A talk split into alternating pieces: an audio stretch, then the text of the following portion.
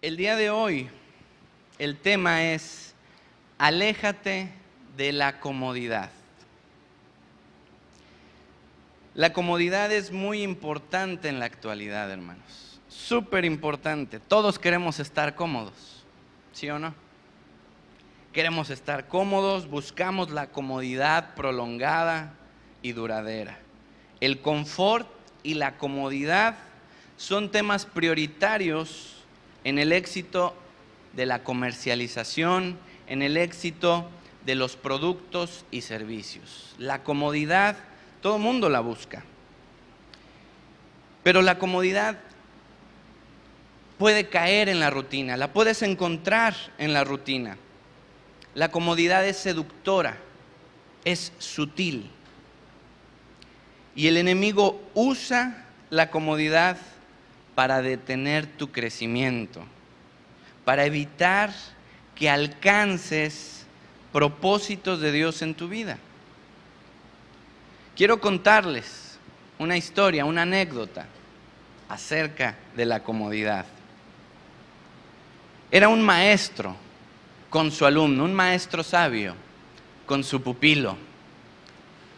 Y pasaron por un pueblo y el maestro queriéndole dar una lección a su alumno, lo llevó a la casa más pobre, a la choza más, más pobre, más humilde. Entraron, platicaron con la familia, se dieron cuenta de sus pocos recursos y platicando con ellos, supieron que su única fuente de ingreso era una vaca una vaca flaca que daba un poco de leche. Y esos eran los nutrientes para esta familia, la leche. Eran flacos, delgados, poco nutridos, no tenían recursos. Al salir de ahí, este maestro mató a la vaca, la degolló y el alumno sorprendido le dijo, pero ¿qué has hecho? Es su fuente de sustento. Ya lo verás. Al tiempo volvieron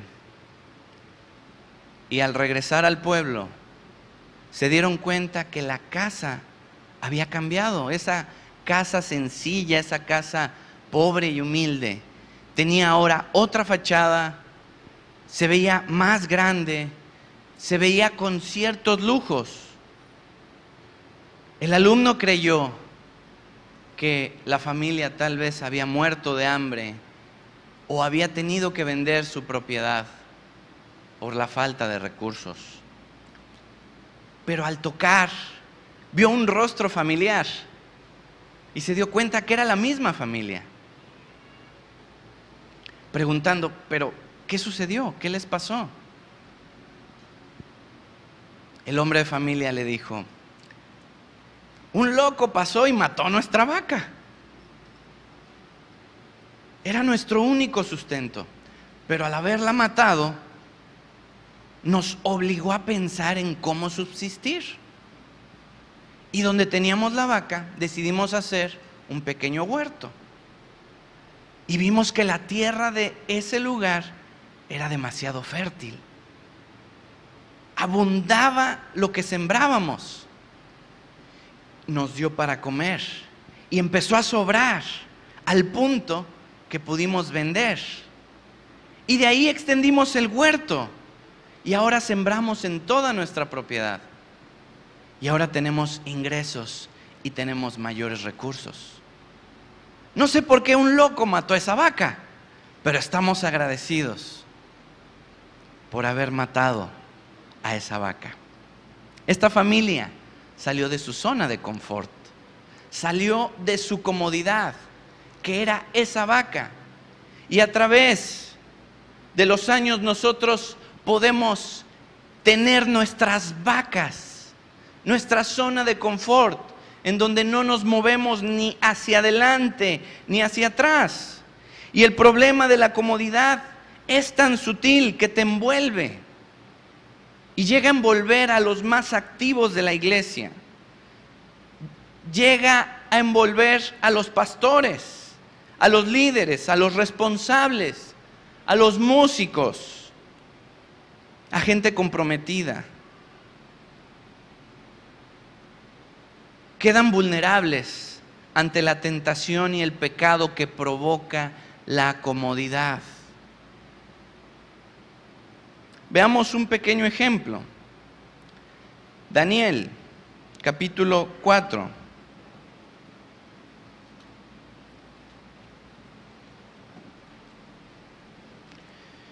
Daniel 4, versículo 4 dice, yo Nabucodonosor estaba tranquilo, ¿en dónde dice? En mi casa. Daniel 4:4, yo Nabucodonosor estaba tranquilo en mi casa y floreciente en mi palacio. Tranquilo, cómodo. Pero vean lo que dice el verso 33. No vamos a ver esta historia, pero vean el verso 33, Daniel 4:33. En la misma hora se cumplió la palabra sobre Nabucodonosor y fue echado de entre los hombres y comía hierba como los bueyes, y su cuerpo se mojaba con el rocío del cielo, hasta que su pelo creció como plumas de águila y sus uñas como las de las aves. ¿Recuerdan cómo se encontraba Nabucodonosor?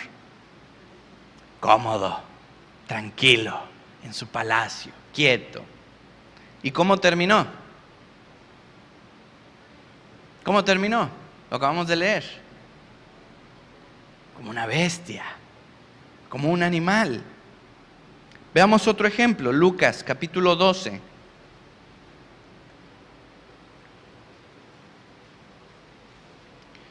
Lucas capítulo 12, versículo 19 dice, y diré a mi alma, alma, muchos bienes tienes guardados para muchos años, repósate, acomódate, tranquilízate come, bebe, regocíjate.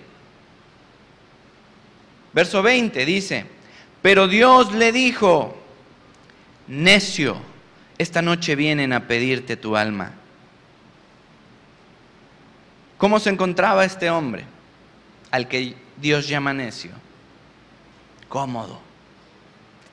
Tenía todo para tener una vida llena de lujos y comodidades. Él estaba reposado, lleno de bienes. ¿Y cómo terminó? Muerto. Veamos una historia y es en donde nos vamos a enfocar.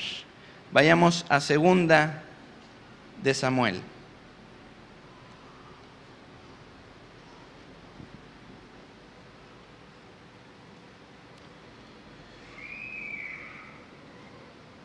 Segunda de Samuel, capítulo 11.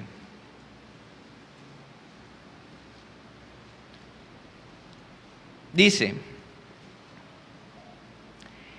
aconteció al año siguiente, en el tiempo que salen los reyes a la guerra, se cree que este tiempo era en primavera, cuando ya había pasado lo duro del invierno y había habían dejado atrás el frío y antes de que iniciara el calor intenso del verano, era este tiempo de guerra. Dice que al tiempo que salen los reyes a la guerra, dice que David envió a Joab. Lo envió y con él a sus siervos y a todo Israel y destruyeron a los amonitas y sitiaron a Rabá. Lea conmigo eso. Dice, pero, léalo, pero David se quedó en Jerusalén. Repítalo otra vez conmigo. Pero David se quedó en Jerusalén.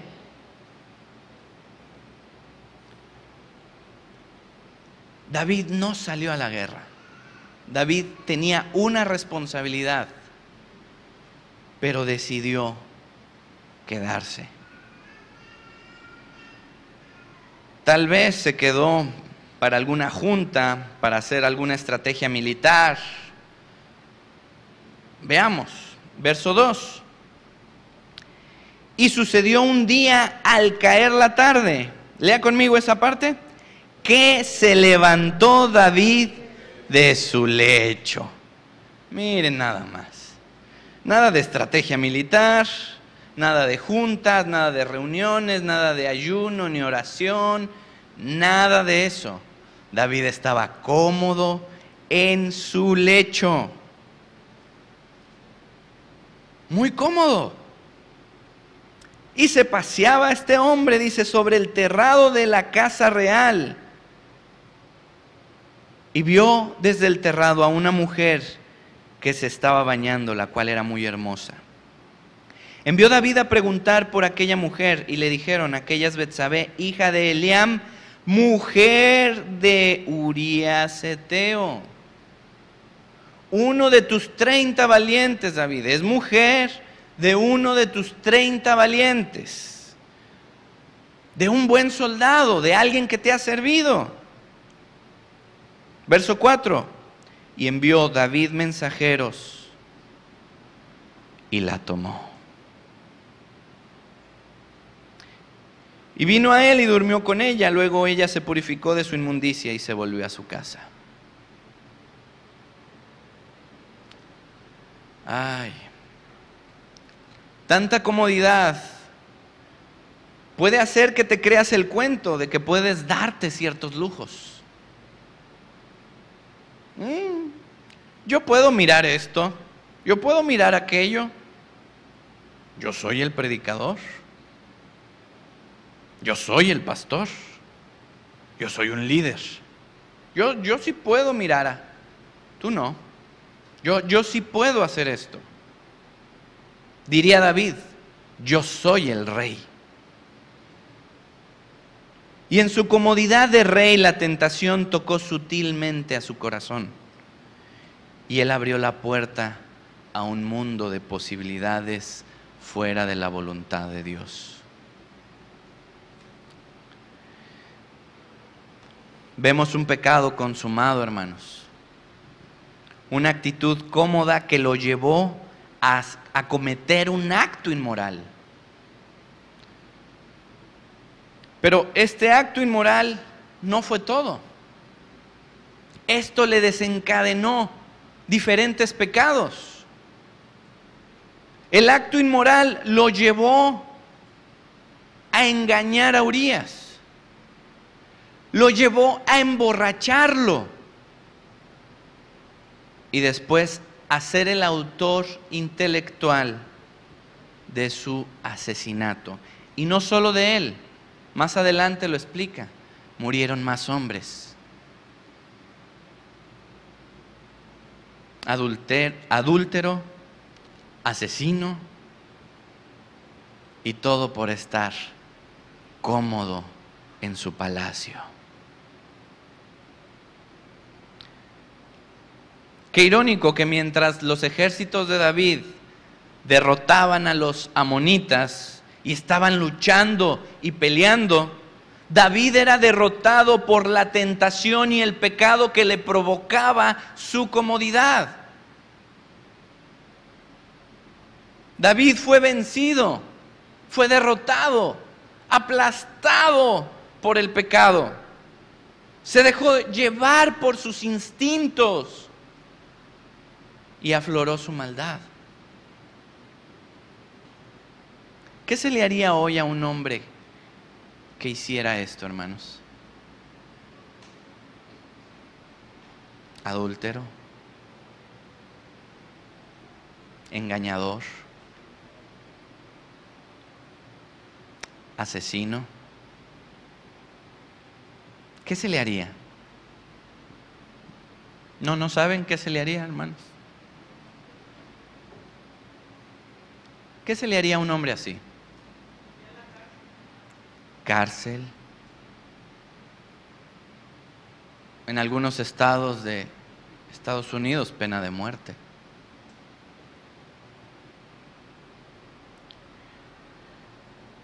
Y en el capítulo 12, David pronuncia sentencia hacia él mismo. Verso 5, entonces encendió el furor de David en gran manera contra aquel hombre, sin saber que era él mismo. Y dijo a Natán, vive Jehová, que el que tal hizo es digno de muerte. Es digno de muerte. Natán fue enviado para confrontar a David por su pecado. Y hermanos, no soy Natán, no soy profeta.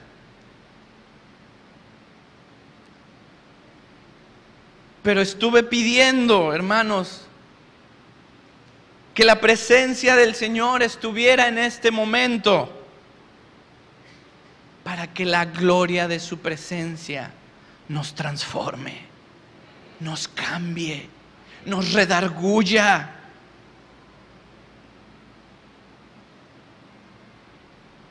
No quiero ofenderte, sino quiero darte una palabra que te incomode, que te inste al arrepentimiento, que te saque de tu comodidad y te haga despertar al servicio y al trabajo activo, al trabajo esforzado, no al trabajo rutinario, sino al trabajo que hacen los siervos útiles. ¿Cuál es el trabajo que hacen los siervos útiles? ¿Sí saben cuál es? Son aquellos que hacen más de lo que se les pide. El problema de la comodidad es que afecta tu productividad. Crees que estás cumpliendo porque haces lo que tenías que hacer. Pero por eso la comodidad es tan sutil, hermanos, porque te hace pensar que en esa rutina de cumplir no hay por qué dar un esfuerzo extra. Pero la Biblia dice que si esa es tu actitud, somos siervos inútiles, porque lo que hacemos es lo que teníamos que hacer, o sea, porque lo que hicimos es solo lo que nos pidieron. Lucas 17:10 dice, así también vosotros, cuando hayáis hecho todo lo que os ha sido ordenado, decid, siervos inútiles somos. Cuando hayáis hecho todo lo que ha sido ordenado, cuando hayas cumplido con lo que Dios te ha pedido,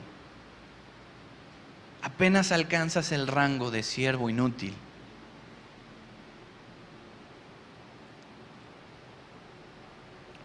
Alguien útil es el que produce, el que da buen rendimiento y da buen fruto.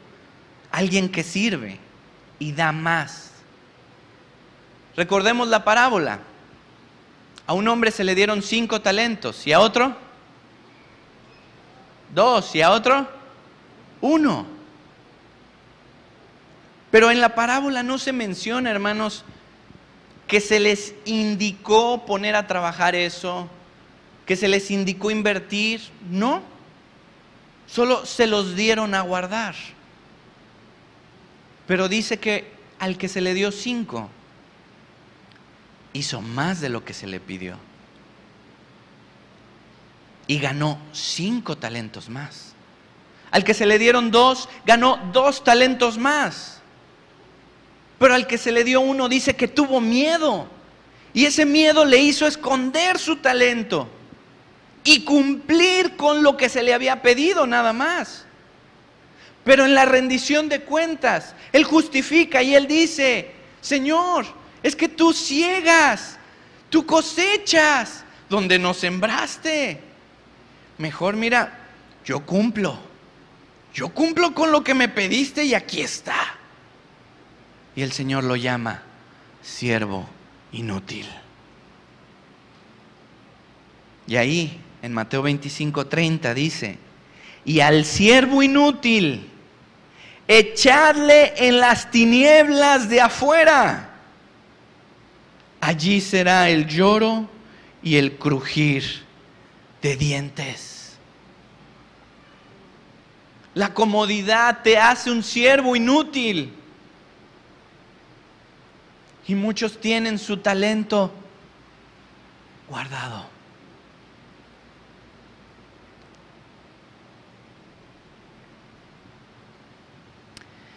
Debemos ser siervos de Dios. Pero dice la Biblia que aquel que dice que ama a Dios y no ama a su prójimo es mentiroso. Si tú dices servir a Dios, pero no sirves a tu prójimo, ¿será lo mismo? Ah, no, es que yo sirvo a Dios lo que Él me pida. Pero lo que el pastor me pida, no. Ahí sí no. Debemos servir a nuestro prójimo. Un siervo inútil piensa, ¿qué voy a obtener de mi servicio? Y así este siervo inútil creyó que iba a obtener pérdidas y reprimendas y por eso se escondió.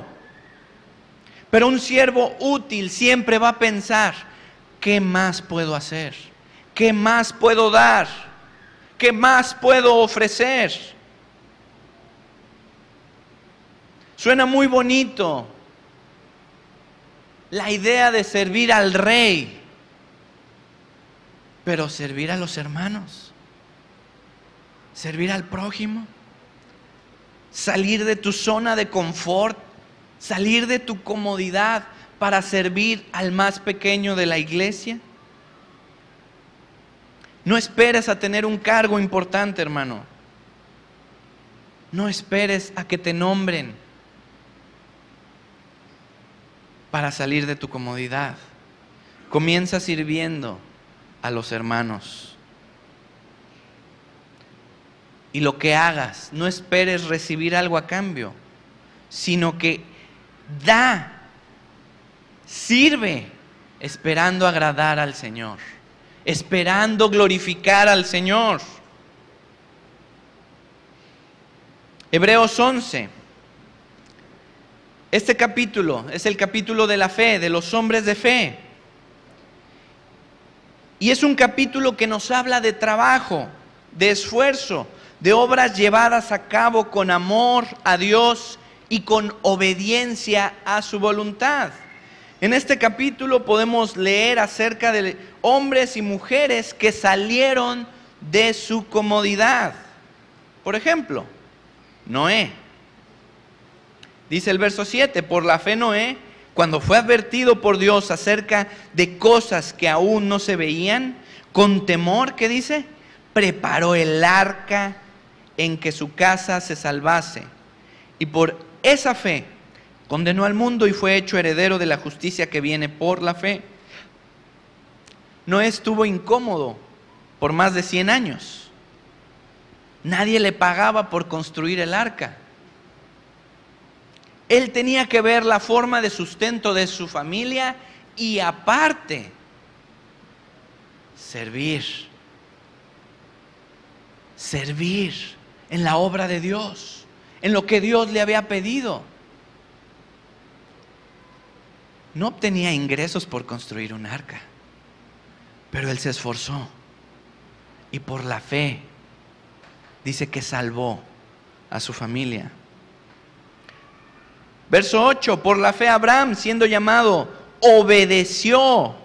Y esta es una clave para salir de tu comodidad y de tu zona de confort. La obediencia, la obediencia a Dios, la obediencia a tus líderes, la obediencia a tus padres. Si eres joven y estás muy cómodo en tu casa sin hacer nada, necesitas salir de tu zona de confort y empezar a servir al Señor. Un gran peligro de los que estudian en casa es que si no llevan a cabo la disciplina y la responsabilidad de estudiar, es que se vuelven flojos y perezosos. Tengamos cuidado con eso. Mucho cuidado con eso. Seamos fieles como padres. Incomodemos a nuestros hijos. Acerquémoslos a Jesús y que sirvan al Señor. Verso 24, por la fe Moisés, hecho ya grande, rehusó llamarse hijo de la hija de Faraón. Él salió de la comodidad del palacio de Faraón, rehusó el privilegio de ser llamado nieto de Faraón. Escogiendo antes ser maltratado con el pueblo de Dios que gozar de los deleites temporales del pecado. ¿Qué hombre decidió salir de su comodidad? No confundamos la comodidad con el descanso o con el reposo. Dios mismo reposó del trabajo que realizó en su creación. Y Jesús nos ofrece descanso. En Mateo, el Señor Jesús dice, venid a mí todos los que estáis trabajados y cargados, y yo os haré descansar. Pero el siguiente verso dice, llevad mi yugo sobre vosotros y aprended de mí que soy manso y humilde de corazón, y hallaréis descanso para vuestras almas. Porque mi yugo es fácil y ligera mi carga. Cuando Él dice, si estás cansado, ven a mí y yo te haré descansar. No dice, te voy a poner en una zona de confort, en tu lecho como David, en, tu, en, en mi palacio. No. Él dice, ven, yo te haré descansar con mi yugo. Ven, yo te haré descansar. Ligera es mi carga. Llevar su carga, hermanos, nos quita la zona de confort de nuestra carne, pero nos hace entrar en su reposo.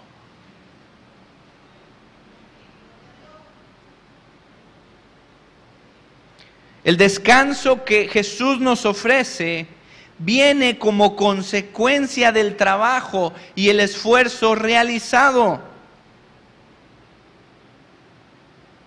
Y ese descanso al que Dios nos llama es a dejar nuestras obras para hacer su voluntad. Ese es el descanso al que Dios nos llama. entrar a su reposo. Pero, ¿qué hizo David? David buscó su propio reposo, buscó su propia zona de confort y ahí cayó en pecado. Jesús no murió, hermanos, no murió para darte comodidad. Jesús no murió para que estés en tu lecho, en tu palacio. Jesús murió para salvarte de esa comodidad de tu carne. Jesús murió para rescatarte de la consecuencia de tu pecado. No te quedes cómodo, hermano. No te quedes cómodo. Sal de tu zona de confort y empieza a dar más. Empieza a ofrecer más. En estos tiempos el llamado es arrepentíos porque el reino de los cielos se ha acercado. Cristo viene, hermanos. No te acomodes. No te acomodes. El Señor viene por una iglesia preparada y lista. Es tiempo de ataviarse para nuestro Señor. Es tiempo de trabajar. Es tiempo de servir. Es tiempo de salir a la guerra. Es tiempo de pelear contra esta carne.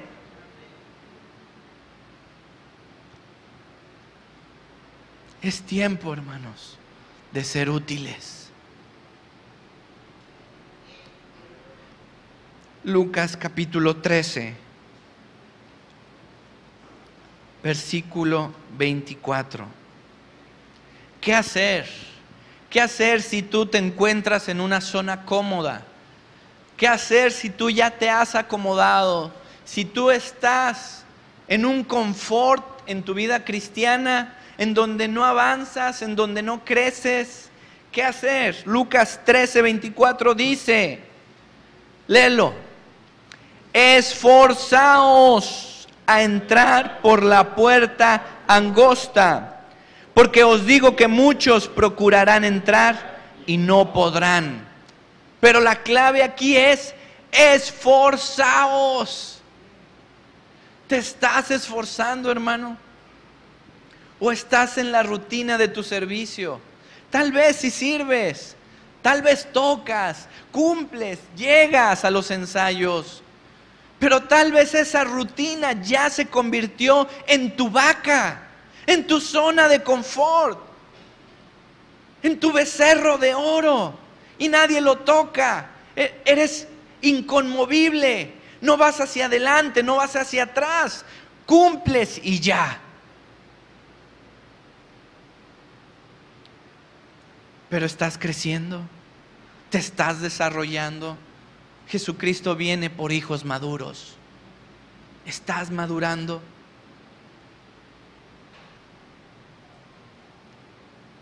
¿Qué hacer, hermanos? ¿Qué hacer? Vayamos al Salmo.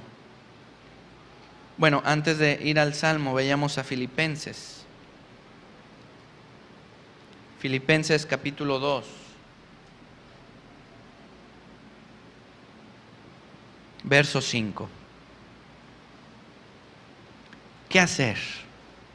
Dice, haya pues en vosotros este sentir.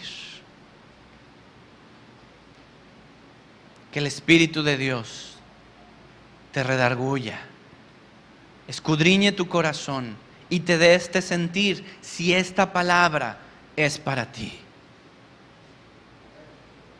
Haya pues este sentir que hubo también en Cristo Jesús. ¿Cuál fue ese sentir? El cual dice, siendo en forma de Dios, no estimó el ser igual a Dios como cosa a que aferrarse. Él dejó su comodidad.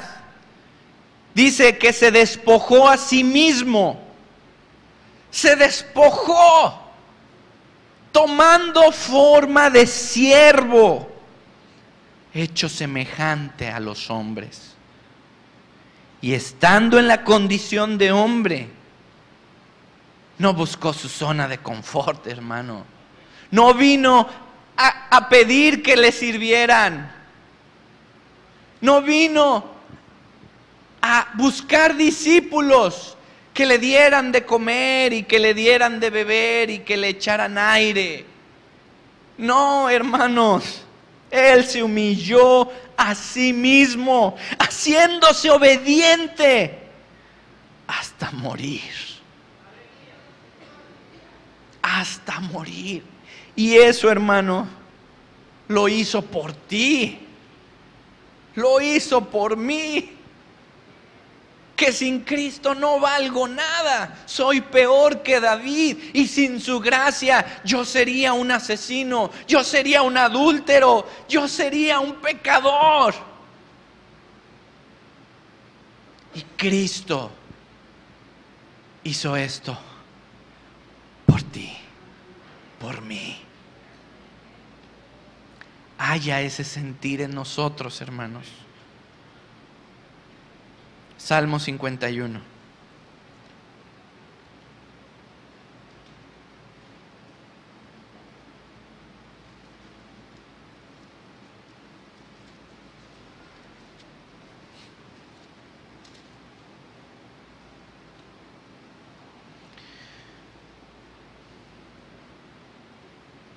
Este salmo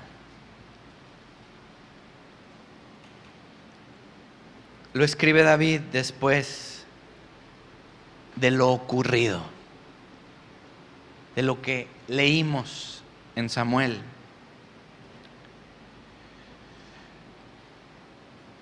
Después de que Natán le confronta, David reconoce su pecado. Y esa es una clave, hermanos, para salir de la zona de confort. Reconocer en dónde estás y qué cambios necesitas. David inicia este salmo diciendo, ten piedad de mí, oh Dios. Sabiendo que él merecía la muerte, sabiendo que hoy en día un hombre así sería juzgado con todo el rigor de la ley, David dice, ten piedad de mí, oh Dios, ten piedad conforme a tu misericordia, conforme a la multitud de tus piedades. Borra lo que hice, Señor.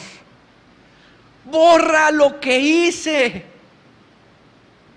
Lávame más y más de esta mi maldad y límpiame de mi pecado porque yo reconozco lo que hice. Reconozco que adulteré, reconozco que asesiné y mi pecado está siempre delante de mí. Contra ti, solo contra ti he pecado y he hecho lo malo delante de tus ojos. Para que seas reconocido justo en tu palabra y tenido por puro en tu juicio. Es aquí en maldad he sido formado y en pecado me concibió mi madre. Es aquí tú amas la verdad en lo íntimo y en lo secreto me has hecho comprender sabiduría. Lee conmigo el 7, hermano. Purifícame con hisopo y seré limpio. Lávame y seré más blanco que la nieve. Necesitamos esa limpieza, que la gloria del Señor no, nos transforme, hermanos, nos cambie. Y si tu comodidad te ha llevado a pecar, aún en tus pensamientos, debes arrepentirte. Verso 10, crea en mí, oh Dios, un corazón limpio y renueva un espíritu recto dentro de mí por favor no me eches de delante de ti y no quites de mí tu Santo Espíritu. Y exclama David, vuélveme el gozo de tu salvación. ¿Has perdido el gozo? Es por la comodidad, hermano. ¿Has perdido el gozo de la salvación? Es porque estás en una zona de confort. Verso 14. Líbrame de homicidios, oh Dios. Líbrame de homicidios. David se dio cuenta de lo que era capaz.